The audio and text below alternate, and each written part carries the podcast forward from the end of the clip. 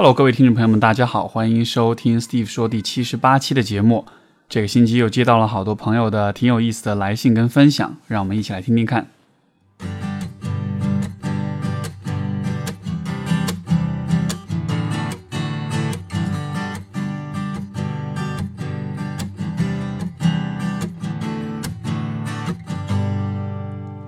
我们今天第一封信其实是投稿哈，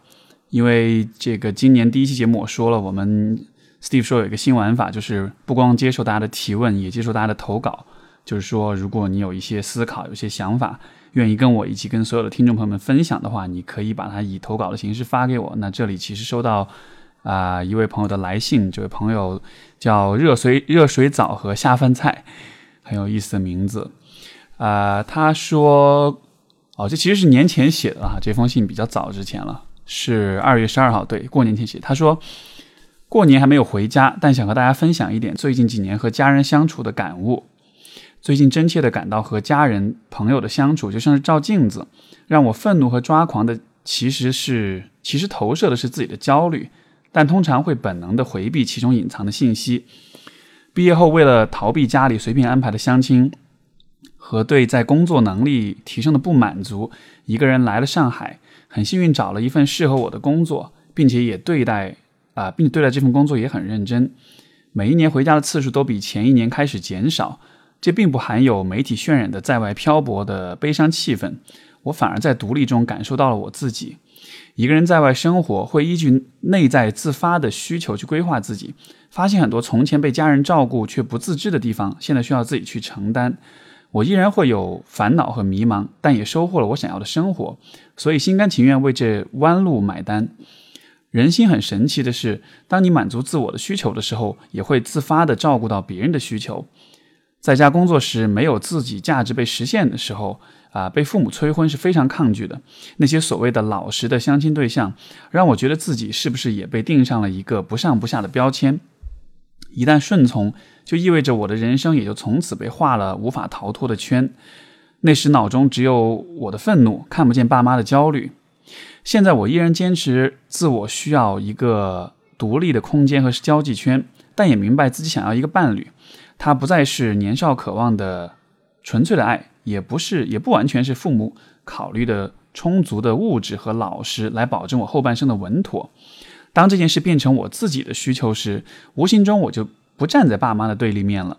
重新理解催，其实包含在他们人生过半的经历，处在这个时间的位置，对时间紧迫的感知；而婚，则像是那个物质匮乏的年代的人对于安全感的一种投资。他们并没有信口开河，正是依靠他们信赖的人生经验去判断这些，在他们的语境中，这些建议是正确的。所以他们的要求和我们的需求冲突，他和对孩子的爱其实是分开的。当我想通这一点时，爸妈不仅不仅仅是催婚的设定，呃，这个人设还拥有人生过半。少年时一年中吃肉吃次数屈指可数，青年时获得和世界连接的电视电视机要花上几个月薪水等一系列的背景，有点像电视剧最后给坏人洗白，通过展现过去的经历来让观众接受。虽然现在有时回家还是会和爸妈和爸爸吵架。但我开始感到自己的力量，吵架的时候也更有底气了。底气表现在我可以排除一些情绪，去谈论事情的多面，而不是本能的应激对抗。当我认同他们的一部分观点时，反向他们也会开始接受我的一部分观点。同时，我悄悄地发现，爸妈开始真正对我产生了一些信任。一方面是我靠自己的能力获得还不错，啊，活得还不错；另一方面有个小技巧，就是从行动方面给予他们。啊，对他们给予，给父母和亲人买礼物。这里的买，啊，这里不是买你觉得需要或者贵的，而是从日常交流和观察中发现他们提过的需求。比如我爸，他本身没有那么强的物欲，他可能因为人生经历对现金比较有直观的感觉。我不再拿他给我的压岁钱，反而给他包红包，即使没多少钱，他也很开心。我不再片面评价这是势力，啊，这和其他礼物一样，就是一个东西。其实这事挺小，但是因为换位思考而产生。想通了一点，会打通很多面。对于自己，我也开始区分讨厌被安排还是讨厌事情的本身。我的抗拒中包含的有被别人定义的普通，被定义为普通的不甘心。关于工作的答卷还没交又被催婚的答卷的焦虑，对个人的力量过于高估和现实的落差等等。而这些缺点不应该仅仅成为标签，而是作为每一段人生待解决的问题。最近读到余华的书中有一些看法很受用：好奇心引导我们到管到处管闲事，虚荣心则禁止我们留下悬而未决的问题。我们很多时候习惯于啊行为先于思考，还很容易焦灼于过去的情绪里。我们常说人无完人，而很多焦虑源于潜意识中不能放过自己。它可以促使我们上进，也会把我们也会把自己搞坏。拥有大的梦想和拥有小的生活都只是人生的一种，都有利有弊。很多时候我们看通很多，是因为脱离那个语境。有时我的烦，有时我烦恼有问题，愤。愤怒于看不到改变，其实是需要一个挺漫长的过程。可能这次回家过年还是会有争吵吧。认同解决问题是很难的，但至少我们现在势均力敌了，算是比以前进了一步。温暖和百感交集的旅程，分享一段有趣的观点给回家焦虑的朋友们啊，这应该是一本书的名字。镜子和交媾都是污秽的，因为它们同样使人口数目数目增加。这句出自乌尔巴尔一位祭师之口的名言，显然带有宗教的暗示。在他后面似乎还伫立着禁忌的柱子。然而，当这句话时过境迁之后，作为语句的独立性也浮现了出来。现在，当我们放弃它所有的背景时，单纯的去看待它时，就会发现自己已经被这句话里奇妙的乐趣所深深的吸引，从而忘记了他的看法是否合理。所以，对很多看法，我们都不能斤斤都不能以斤斤计较的方式去对待。最后，祝新年快乐！我蛮喜欢啊，这位朋友，就是我们就叫他下饭菜吧。我蛮喜欢夏文在朋友呃所写的这封信的。然后，虽然很抱歉我回复的比较晚哈，一个月之前的信了。不过，我其实也在想，要是我上上个星期的节目看到你这封信就好了，因为刚好也是在聊。就是春节回家的时候的一些体验，我从你的信当中读到，我觉得一些状态、一些感悟，其实和啊，因为上个星期我在上海做了一个很有意思的活动，就是一个攀岩和正念。因为你看，我们上一上就是那个七十六期是和可乐多聊了攀岩，七十五期和学霸猫聊了正念。后来我一想，哎，这两件事情可以结合起来一下，因为。当把这两件事情放起放在一起的时候，其实会有会给我们带来一些很有意思的一些体验。呃，什么样的体验呢？啊，我我先说到下饭菜的这个信当中，我想指出的几个我觉得很重要的点。他一上来说就是啊，让我愤怒和抓狂的其实是投射的是自己的焦虑，但通常我会本能的回避其中的信心。然后呢，现在回家之后还是会跟爸爸吵架，但是开始感到力量，吵架也更有底气了。底气表现在我可以排除一些情绪去谈论事情的多面，而不是本能的应激对抗。我觉得这其实是一个我们成长过程中应该说是一个里程碑式的事件。就是其实许多许多的朋友在啊经历了和父母的这种比较坎坷的关系之后，尤其是如果是经历一些创伤之后，我们成年之后其实都很容易被自己的情绪所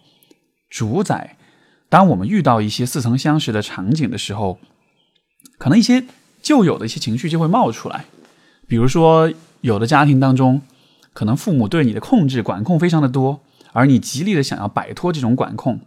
在有些情况之下，可能父母会利用负罪感告诉你说，这都是为了你好，我们都为你牺牲了自己的人生，付出了一切。那么，在这种负罪感的压力之下，你可能会妥协你自己。那不管是什么吧，就是许多人都有一个地雷，都有一个按钮。一旦按了这个按钮，你的情绪就会爆掉，你就会无法控制自己，你就会有一些可能从小到大一直都会体验到的一些非常糟糕的一些状态。当这些状态出来的时候，我们就不再是我们了，我们被这样一种应激反应、这样一种被触发的情绪给主宰，我们的选择、我们的行为、我们对待父母、对待他人的方式也完全都被改变了。很多时候，我们谈恋爱的时候。比如说，伴侣表达出的一些啊意思或者言行，让我们觉得他好像不是那么在乎我，不是那么重重视我，或者有的时候对方想要啊说我这是为你好，我们会感觉到哎呀，这是不是又要控制我了？这是不是又要来啊逼迫我去妥协、去委屈我自己了，然后你就会有一个很本能的一个自动的一个反应，这个反应往往会驱使着我们去做一些其实会伤害到关系，其实也不完全代表我们自己心意的一些事情。但是其实像下饭菜所提到的这种状况，就是脱离了父母之后，你开始。如果没有脱离父母的话，啊，我们可能就一直是活在那种应激性的反应当中。因为面对父母的时候，父母给我们带来的这种应激性的这种创伤带来的这种啊，就是自动的这种反应。所以我们面对他们的时候，我们在很多时候的言行，很多时候的行为，其实都是在不断的有这种应激性的这种反应跟对抗，对吧？所以拉开一个距离啊，就包括比如说许多朋友。他们会问我说：“哎，我先跟父母住在一起，这个这个现象，我就在像在上海这样大城市尤其比较常见哈。就是可能也因为房价比较贵，很多年轻人可能二十六七、二十七八，甚至三十岁了，还跟父母住在一起。很多情况之下，我都会鼓励这样的朋友能够搬出来自己住。这里面其实非常重要的一个原因就是，虽然这会花更多的钱。”可是另一方面，当你有了自己的独立的空间，不管是物理上的居住空间，还是心理上、情感上的一个独处的空间，这种空间它都会给你一个机会、一个可能性，去体会到你自己。很多人会说：“哎，体会到我自己，我平时体会到难道不是我自己吗？”我觉得是。平时很多时候，当我们比如说在跟父母相处的时候，很多时候我们体会到的其实不是自己，而是。在和父母的这个特定的关系，这样的一些经历当中，你的一种自动的应激反应。我看到这个呃呃这封信，我也会联系到我自己的一些体验跟经历。就比如说，你看我上上期节目也有讲到春节回家的感觉。以前有好有有好长一段时间，每年回家之后，我看到我呃，应该是从大学的后半部分开始，当我学了心理学，当我开始理解了说。有这种能力跟视角去观察家庭关系的时候，不管是假期回家，就是寒假还是暑假回家，看到父母都会有特别愤怒、特别焦躁、特别怨念的感觉。为什么呢？因为在我看来，他们以前很多事情是好伤害我，或者是他们以前给我带来好多负面的影响，所以有相当一段时间，我看到父母心中都充满了各种各样的愤怒，各种各样的那种很很厌恨的那种感觉。但就是。这种感觉只有在我在家里的时候才会有。每当我和他们分开了之后，好像心里又变得会更温柔一些。甚至有的时候，我会为我之前的这种情绪感到有些后悔。我觉得好像不应该这么对他们。我觉得我其实并没有那么恨他们，并不那么并没有那么讨厌他们。那可是每一次再回到家里的时候，那种感觉又会再回来。但是就后来慢慢的就开始明白说。也许这个感觉并不是真的能代表我对他们的那种态度，因为实际上大家都喜欢说距离产生美，就是保持一个距离的时候，好像我们就能感觉到我们我们发自内心是对这个人什么感觉了。但是，一旦很接近，一旦回到家里，一旦回到那个那个非常熟悉的那样一个环境里的时候，当我们看到、听到、感知到所有那些呃永远都能触发我们的那些细节的时候，你就不再是你。你就变成了之前的那个你，或者说你就进入到一种被你的应激反应所主宰的一种，其实是迷失自我的状态之下。这种状态之下，你可能会说一些话，做一些事，你可能会让大家的关系变得更加紧张，你可能会有更多的冲突，对吧？但就是我后来开始慢慢和我的父母的关系的改善，有一个很重要的原因，也是我觉得就是下完的这这封信描述的这个过程，就非常非常的有共鸣。就是当有当当你开始能够啊更清晰的了解你自己，能够建立你自己的生活，你在工作、事业、人格各个方面的这种独立的时候，在那个时候，其实你就有勇气和底气去强调你的发自内心的、你的自我的那个部分，然后你的自我的这个部分变得更清晰了之后，反过来，当你的应激的应激性的反应再冒出来的时候，你就更有底气、更有勇气去告诉他说：“不，这不是我，这只是我看到我父母之后的一种一种习惯的反应，但这不能代表真实的我是怎么想的。真实我的真实的我的想法是我希望跟我的父母是以这样这样这样的方式相处的。所以，就是我们跟父母在回家之后的那种冲突感，就如果你还和父母有很多的这种冲突跟对抗，很多时候我觉得其实问题不在于我们要如何去平息跟化解这种对抗，因为很多人的误区在于我要改变这种冲突的状态，我就必须改变我父母的观念想法，我就必须跟他们沟通，我就必须去平复这个状况。可是我会觉得这样的一个思路可能会很父母会很难改变。另一方面，你对他们的这种态度也很难让他们接受你的任何的建议，对吧？所以在跟父母的这种冲突，我认为真正能够啊走出来、能够改善一个非常重要的路径，还是在于你能够首先建设起你自己的生活、你的人生、你的事业，能有拥有相对独立的情感跟人格。当你完成了这一步之后，在面对父母的时候，你就不再那么容易被那些应激性的反应给主宰。你就就像我们之前讲正念的这个问题，你就会在被父母刺激和反过去攻击他们之间多出来一点空间。这点空间就是由你的自我来选择跟决定的。然后在这样的情况下，你就会发现，你跟父母相处的时候，有的时候你还是会感觉到，比如说不开心，他们的一些言语、一些表达，但是你不会就很无意识的、很无脑的这个揭竿而起去反驳他们，而是你会你会考虑说，哎，这样的感觉可能他来了，但是他也会走，但是我和父母要怎么相处，这个决定、这个方式是应该被我的这当下这种情绪所主导。还是说，我其实知道我应该，我想要和父母怎么样的方式相处，我就会有这样一个选择。当有这样的选择的时候，我觉得人就自由了，就解脱了。我们就不再被那些其实不属于我们的那些焦虑、跟愤怒、跟恐惧所控制，因为那些情绪，我始终认为它都不属，它不属于我们。像我反复说的一句话：“会来了又去的感觉，都不是你。”只有那些一直都在的东西才是你。如果每每年回家都会愤怒，然后离开家之后那愤怒又没了，那么这就不是你啊。如果你对父母即使有这些愤怒，愤怒，但是一直以来你对他们又有一些情感，又有一些想要去亲近、想要去好好相处的那种念想的话，那我想也许那个部分才是真正的你吧。下面再提到说，对于自己，我也开始区分讨厌被安排还是讨厌事情的本身。然后，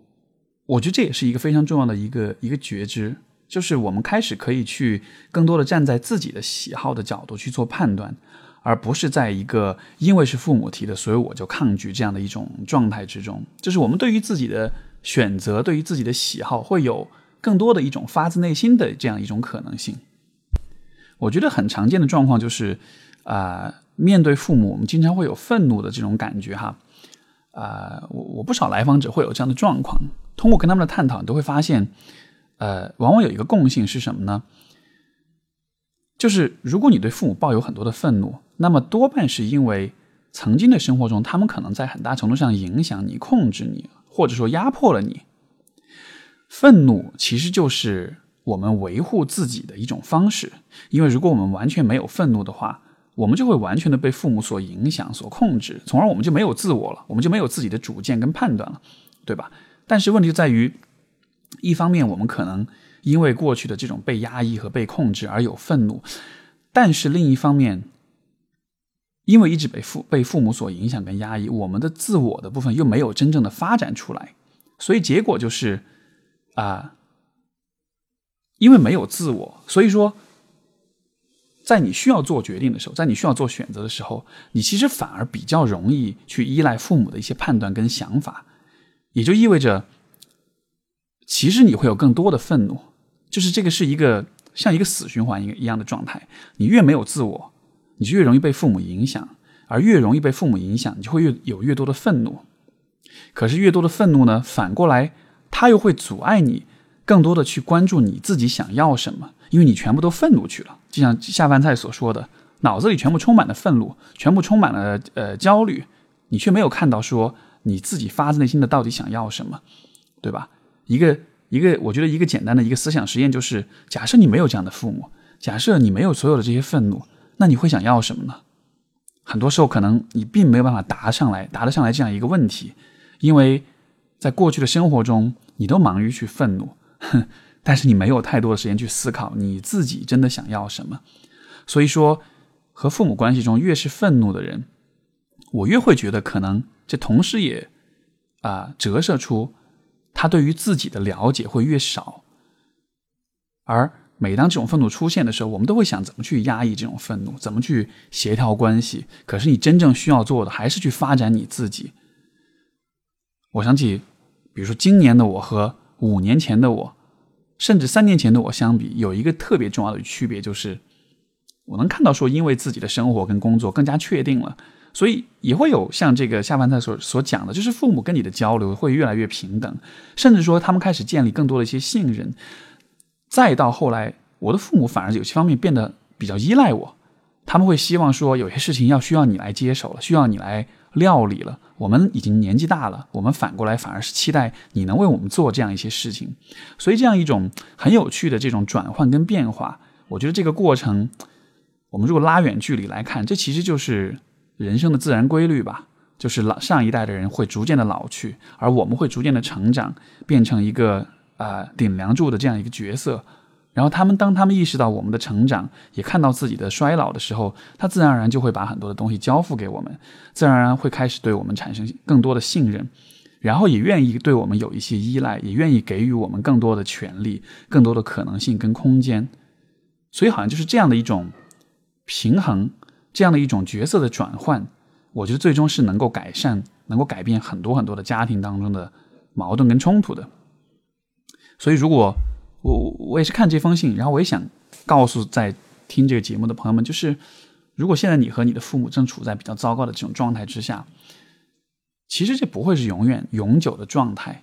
因为我觉得人在十几岁到二十几岁的时候，其实就是要经历这样一个过程。啊，我觉得这是每个人成长过程中都会有的一啊一节课，或者是一个必必然要去克服的挑战。小时候，我们对于父母是绝对的依赖的，然后这种绝对的依赖当中，我们会相信他们所说的任何事情。但如果父母恰巧不那么善于做这个家庭教育，或者说他没有做很好的父母的话，那么可能他们给我们留下的一些影响，就会让我们变得很偏激、很极端。这种偏激跟极端，我们会一直带着他，啊，就是我们会一直带着这种偏激跟极端，啊，去跟父母相处。但实际上，他会阻阻碍我们完成一个角色的转变，就是在成年了之后，我们其实反过来会比他们变得更强。如果你一直就是纠结于、执念于那种对他们的应激反应，你没有办法找到你自己的话，那么这个关系就永远会停留在这样一个其实还是依赖的、其实还是父母跟孩子的状态当中。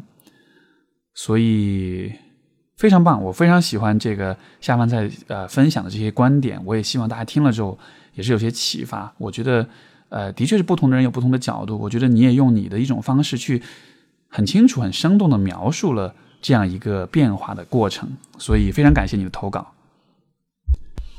我们今天第二封信来自啊麦秸秆，他说啊，我发现没有刻板印象，没有刻板印象有时会不利于社交生活。举个明显的例子，性向。我并不会下意识地认为人们都是异性恋，特别是 LGBT 人群，实际上并不是离我很远的。但是我发现，在人际交谈中，大家都会默认对方是异性恋，而我不会。有时候我会因此而问出一些被人认为意外的话，甚至可能伤到一些人，并且在其他事情上，比如职业、身体特征等等，当对方说出反刻板印象的，啊。事情意图让对方惊奇的时候，我也并没有反应，因为我并不觉得这有什么好惊奇的，并且我也因为缺少对于主流所认为必然的认识，而被人觉得没脑子、反应慢。我这样的反应让我啊困扰、被排斥、不懂读、不懂读空气啊，我非常感到自我怀疑，并且我也对那些啊。我也对我那些有可能有些失礼的言语感到愧疚。我想改，但是我不知道如何拾起这种刻板印象，如何掩盖自己的第一反应。我一边觉得这种刻板印象不好，一边认为也许我的的确是没有智商、没有情商才会闹这些笑话。我不知道该怎么办，希望可以得到你的建议。你说的这个状况，首先我呃，如我看我没有理解准确哈，就是其实意思就是说，人们在交往、在社会交往的过程中，会对彼此带有很多的假设跟预设。然后呢，这些预设大多数人都是约定俗成的，从而大多数人在交流的时候，啊，都会统一这样的预设。但是现在你发现你的预设跟很多人是不一样的，所以说这种差异就会在交往当中体现出来，从而好像你的这种不一样就可能会影响到别人，对吧？你所讲这个状况，让我想起我以前读过一本书，也是关于就是可能性少数群体，关于这个啊和这方面有关的一个一本书。它里面讲到说是在好像是在旧金山啊，他提到旧金山有这样一个酒吧，这个酒吧是一个各种啊各种性少数群体聚会的一个地方。然后当你走进这个酒吧之后，你会遇到各种各样性向的人，不光是同性恋、异性恋，也有各种其他性向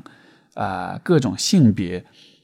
啊，生理性别也好，还是心理性别啊，会有各种各样身份的人在里面。然后呢，其实大家去酒吧往往都是去啊，去认识人，包括去认识啊约会对象，或者说去找性伴侣或者怎样的，对吧？然后，但是在这个酒吧里面，就是你会发现人们对待彼此的这个态度都是非常非常的友好，非常非常的尊重。为什么呢？因为你永远没办法知道你面前站着的这个你觉得还不错、还蛮吸引你的人，他是否他的性向、他的这个取向是否和你是匹配的？因为很有可能，比如说你是一个呃同呃异性恋的男性，你走进酒吧，你面对一个非常漂亮的女孩，你可能搭讪他半天，你会发现说他可能其实是喜欢女生的，就是因为大家都不了解彼此的这种身份或者是这种啊性向，所以说我们都对彼此不做任何的假设，然后在这种。没有办法做任何假设，在这种大家的这种刻板印象都不存在的情况之下，我们能够做的是什么呢？我们就是对周围的人保持绝对的这种尊重，用非常包容性的语言去和别人去交流、去交往。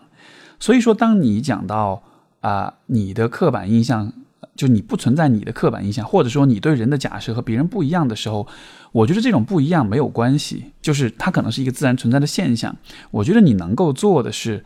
啊，以尽可能尊重的方式去对待别人。如果别人有他们对对于事情的一些啊预设的话，那就尊重这种预设好了，因为这只是他们认为对的啊啊预设。但是，呃，因为你没有讲就是具体是什么样的一个状况，那我的猜测是，可能当你在呃表达。对他们的刻板印象的不认可的时候，当你在告诉他们你没有某种他们所有的预设的时候，可能你同时也表达出了对他们的刻板印象的一种不满，或者是鄙视，或者是一种否定的一种态度，对吧？我觉得有可能是这一个部分才是真正的影响了你们关系的部分。如果你只是表达说哦，我对这个事情的理解和你们可能不太一样，我感觉这是一种挺无害的状况。我感觉这样子的话，别人可能是不会感到失礼的吧。所以说，是不是有可能，当你看到别人的刻板印象的时候，也许你会有些很强烈的反应，也许你会因此，呃，有些冲动去攻击、去否定、去批判别人。就像你所说的，哈，你的有些失礼的言语，你感到愧疚，是不是因为有这个部分，所以啊，才引起了社交关系当中的麻烦？就换个角度来说，其实你也是有刻板印象的，你的刻板印象就是对那些有刻板印象的人，你会对他们有些刻板印象。对吧？你会觉得也许他们的，就是你会觉得拥有刻板印象和比如说他们的道德品质或者是呃怎么样，是是是是有一些必然的关联的。所以就好像是，也许因为有这样的一种假设，所以你在面对这样的人的时候才会啊，就可能才会有一些比较强的反应吧。所以这是我对你的状况的一个解读。我们今天的第三封信来自啊，我们叫她朱女士好了。呃，她朱女士说，就是呃，女生主动展示自己单身的状态，为何吸引烂桃花？然后特别想请教这样的一个烦恼，就是我主动站出来表示我单身，积极表示自己在寻找恋爱对象的时候，啊，当然是在婚恋网站和朋友圈，然后总是会吸引比较多的这种不合适的人。不仅仅是不合适吧，更多的比如已婚、好奇你怎么没对象、来撩来撩去，实际并不需要找女朋友的人等等。啊，有没有什么好的主意可以尽量少的防止自己的精力不被他们占有，或者更好的辨别？然后具体经过是上个月想着自己要有所突破，在朋友圈、在婚恋网站都同步发布了自己的征友信息。婚恋网站见了四五个人，基本的诚信都没有。是的，四五个人基数不多，但是很花费我的心力，就是连基本的诚信都没有，而且他们还会。反洗脑，现在的婚恋市场如何不好，女生如何势利等等，我尽量调整自己，不被他们的情绪影响，就是愤愤不平那种。实际上还是有受受到影响的，感觉很不舒服。朋友圈发布呃呃交友信息，朋友也帮忙转发，收到十多个微信添加，实际上三个微商，两到三个已婚，四个左右看热闹的，你怎么有勇气之类的，四到五个离异有小孩，四十三岁左右，这个和我要找的人不一致。最后剩下三个了解，一个说自己是离异单身。啊！但是回到家反而不回微信了，删除一个见面了是警察。某天在某个景点遇到他和别的女孩在一起逛街，他假装不认识。另一个真名问了三遍才说，之后问是不是单身，回答嗯，最后零。啊，一个月下来自己很累，反省自己太用力等等。不说别的，找找个真的单身就那么难吗？也想过是不是城市属性的问题啊？因为这位朋友是在厦门市。然后之后问过自己，自己愿不愿意降低标准？我努力工作生活是为了自己有更多的选择和更好的生活，不是降低标准。如果真的找不到，我要怎么度过接下去的人生？我自己的回答是多挣钱，自己在物质上，包括以后啊老年生活有着落。想着想着，到了职业发展等。另一个不可忽视的问题是啊。如是若是这样老去，我担心自己生活没有牵挂，没有期盼，特别容易陷入抑郁，和社会的链接更少了。但是，啊，这样寻找遇到的这些人让我觉得心好累，一点都不享受这个过程，一点都不。你说到好像发布信息就会吸引来烂桃花，呃，我。我不想指，就是我并不是要批评或者指责你什么，但是我想指出的一点就是为什么会吸引来烂桃花。我的一种解释是，实际上这可能和你展示自己单身状态的方式有关系。什么意思呢？就是你发布的信息，一个是婚恋网站，一个是朋友圈，对吧？这两种发布方式，我理解，虽然这是互联网给我们带来的非常便利的一种沟通交流的一种渠道跟手段，可与此同时，它的问题在于。这两种方式太方便了，太没有成本了。你只需要写点东西，动动点点鼠标或者呃点点手机，然后就发出去了，对吧？那你想想看，如果你在发布这些信息的时候，选择是这样一些毫不费力的渠道的话，那是不是你能够接触到的、你能够连接到的人，其实也就是那种他们对于认识异性、认识女生是不愿意投入太多的时间精力的。他们只是愿意在网上搜一搜、看一看，愿意在朋友圈看一看，你明白我的意思吗？就是相比于，比如说，如果你是去参加一个，比如线下的一个单身活动，或者是一个兴趣爱好为，呃为主题的这样一个交友活动，如果你愿意去这样的活动的话，那么来的所有的人。他们也都是愿意花这个时间，从家里打扮好、收拾好，出门到这个地方报名，花钱去参加这个活动，花这些精力去和大家互动，就是他们都是有足够诚意去参加这个活动，去做这些事情的。那么，这样一种活动的参加，可能本身就已经筛选掉了那些没有真的诚意、不愿意真的就不愿意真的投入太多，只是想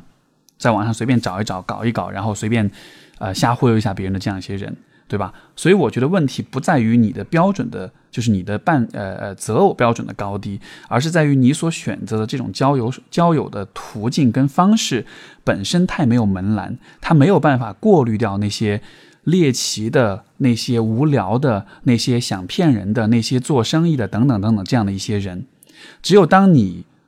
所选择的交友跟社交渠道。是一个你需要去花时间精力去投入的一个渠道的时候，你也才有可能遇到那些同样和你一样有诚意的啊那些异性。所以说，我觉得这里面这个地方根本的问题还是在于，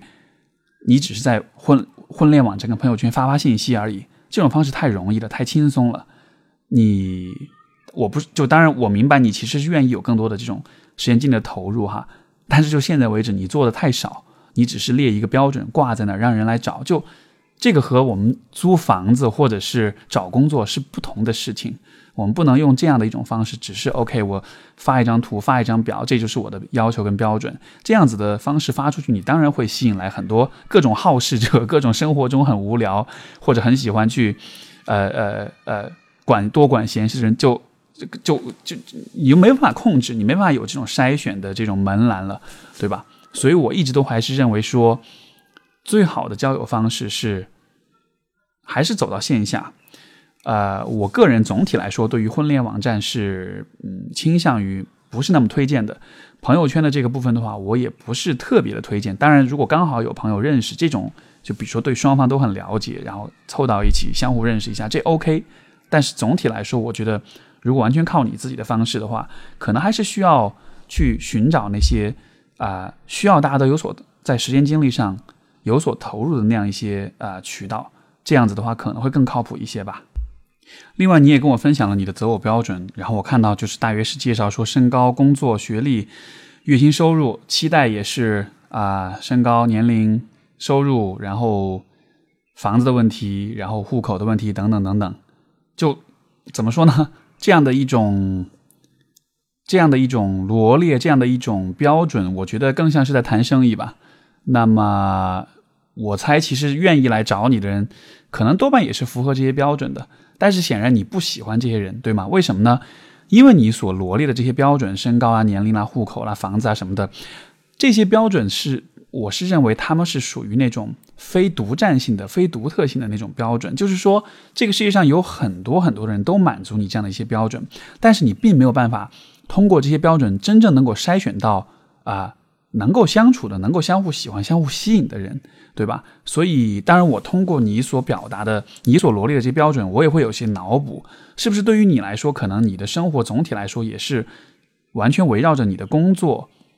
呃，你的收入、你的房子等等这样一些问题来的。那你看你在展现你自己的时候，就好像我看了你的这个介绍之后，我并我完全不知道你。你是一个什么样的人？你的个性、你的生活方式、你的爱好、你的价值观念，什么都没有，对吧？所以在这样的情况下，你所能够获得的反馈，就是那些可能会和你这个人匹配的人，多半就不会出现，因为他们从你的介介绍当中看不到你是一个什么样的人，他们也没办法知道你到底想要找什么样的人。我的理解是在寻找伴侣这件事情上。最好的方式是，首先你得自己明白你自己是一个什么样的人，你想有什么样的生活，你想有什么样的一种关系，然后你自己的生活方式，你自己的价值观念，你能否已经就？我觉得其实你得先把它整合到你自己的生活方式当中去。就是你比如说，你希望一个伴侣和你在一起是比较有情趣，是比较对生活有热情、有好奇心、有探索等等等等，那你自己得先做成那样子的一个人，你的生你自己的生活得先变成那样。然后在这个过程中，在在这个旅途当中，在这个人生路当中，你可能就你就有更高的概率遇到和你类似的人，从而你就实现了说，就是你就找到那个理想的那个样子那种人。如果你找的只是一个你期待的样子，但你自己并没有做到，或者说你自己并没有那样的假设，比如说你希望找一个啊，也许生活上比较好玩、比较有趣、比较有有比较多兴趣爱好的人。但你自己其实什么都不玩，也什么都不会，也不太去做任何的事情的话，那你遇到这样的人的概率就会很低啊。所以就是，我觉得一定程度上，我们想找什么样的人，多少也是我们自己的生活跟个人状态的一种一种反应吧。因为这个就有点像是我们经常说的那种所谓吸引力法则。那吸引力法则背后的一个，我觉得比较科学的解释，就还是在于你是一个什么样的状态，你给人散发出去的那种印象跟形象。就会更容易被同类所识别，反过来他们就会给你更多的反馈。所以说，我们啊是什么样的人，我们就有可能遇到什么样的人。那么，也许现在的你需要花更多时间在你的生活上，在你的个人的兴趣跟志趣跟生活方式的构建上。所以这样子的话，也许你对于异性的期待、你的审美、你的交友和啊。择偶的方式可能也就会有所变化了吧，所以从现在这样这个状况来看，我不知道能否能否回答你关于烂桃花的这种困惑。我们今天下一封信来自忠实粉丝 X，他说事情是这样：和前男友呃和现男友认识好几个月，随着交往的深入，我们的话题不可避免的谈及了彼此前任，但我们关系还没有到随着这方面的坦诚，我们的关系没有随着这方面的坦诚变得更加亲密，反而卡在前任这个问题上了。现任跟我说，他心里有了我和其中某一前任的阴影。然后那段关系曾经对我打击最大，曾经一度到了谈婚论嫁的地步。他说将来有可能会，这个有可能会成为我们的矛盾点。同时，他也很后悔把他的情感经历告诉了我。但他说的这个问题倒没有，呃，成为我的困扰。我觉得我能分清过去和现在，能及时调整好自己的心态，不被对方的过去影响。我想问老师的是，我应该如何帮他？我应该说什么才能补救？啊，以消除我之前的这段情感经历对他的影响？我的理解，其实他说可能会成为你们的矛盾点，可能还是因为他在心里面有了一些比较，他比较的是曾经你和别人的关系的这种深度或者是情感的浓度，相比于当下你们的关系，可能还没有那么的亲密，或者说是有一种被比下去的感觉，对吧？所以这当中好像是一种，就他也许内心是一种嫉妒的感觉，然而嫉妒往往又还是和内心的这种。曾经所有的伤痕、伤痛是有关系的，因为嫉妒的背后往往隐藏着的、隐藏着的还是自己不被喜欢或者被抛弃的这样的一种焦虑。所以，也许他说这个矛盾点，或者说觉得难以接受这样的状况，这背后可能会有更多的一些啊他在亲密关系当中受伤的一些经历吗？如果有的话，我觉得你或许可以试着和他去谈一谈。不过另一个方面来说啊。坦诚的讲，我觉得这就是说出去的话，就像泼出去的水。已经知道了彼此，已经了解了这些情况之后，我没有办法去再回到那个不知道的情况之下。所以，虽然这样的发生可能是怎么讲呢？我觉得两个人不是说一定要所有的事情全部都讲的。如果我们两个人可以接受说不完全了解对方所有的事情，我们也能在一起很好的相处，那就可以不讲，对吧？很多的时候去谈及过往的情史。怎么讲呢？从交往方式上来说，它的确是能够促进一定程度的亲密度，但是不要为了促进这种亲密度而刻意的去谈这些东西，因为两个人的接受接受度在哪里？除非我们都能明确说啊，我们真的都无所谓这些事情，都不介意。我们也知道曾经跟之前的前任去聊他们的前任，聊完之后发现自己是 OK 的。如果两个人都有这样的感觉，有这样的经验，我们就可以知道说，那我们现在也可以随便聊，对吧？如果没有这样的确信，没有这样的对自己的了解，那么就别轻易聊这样的话题。那既然现在已经聊了之后，我觉得这就是你们现在关系的一个一个现实。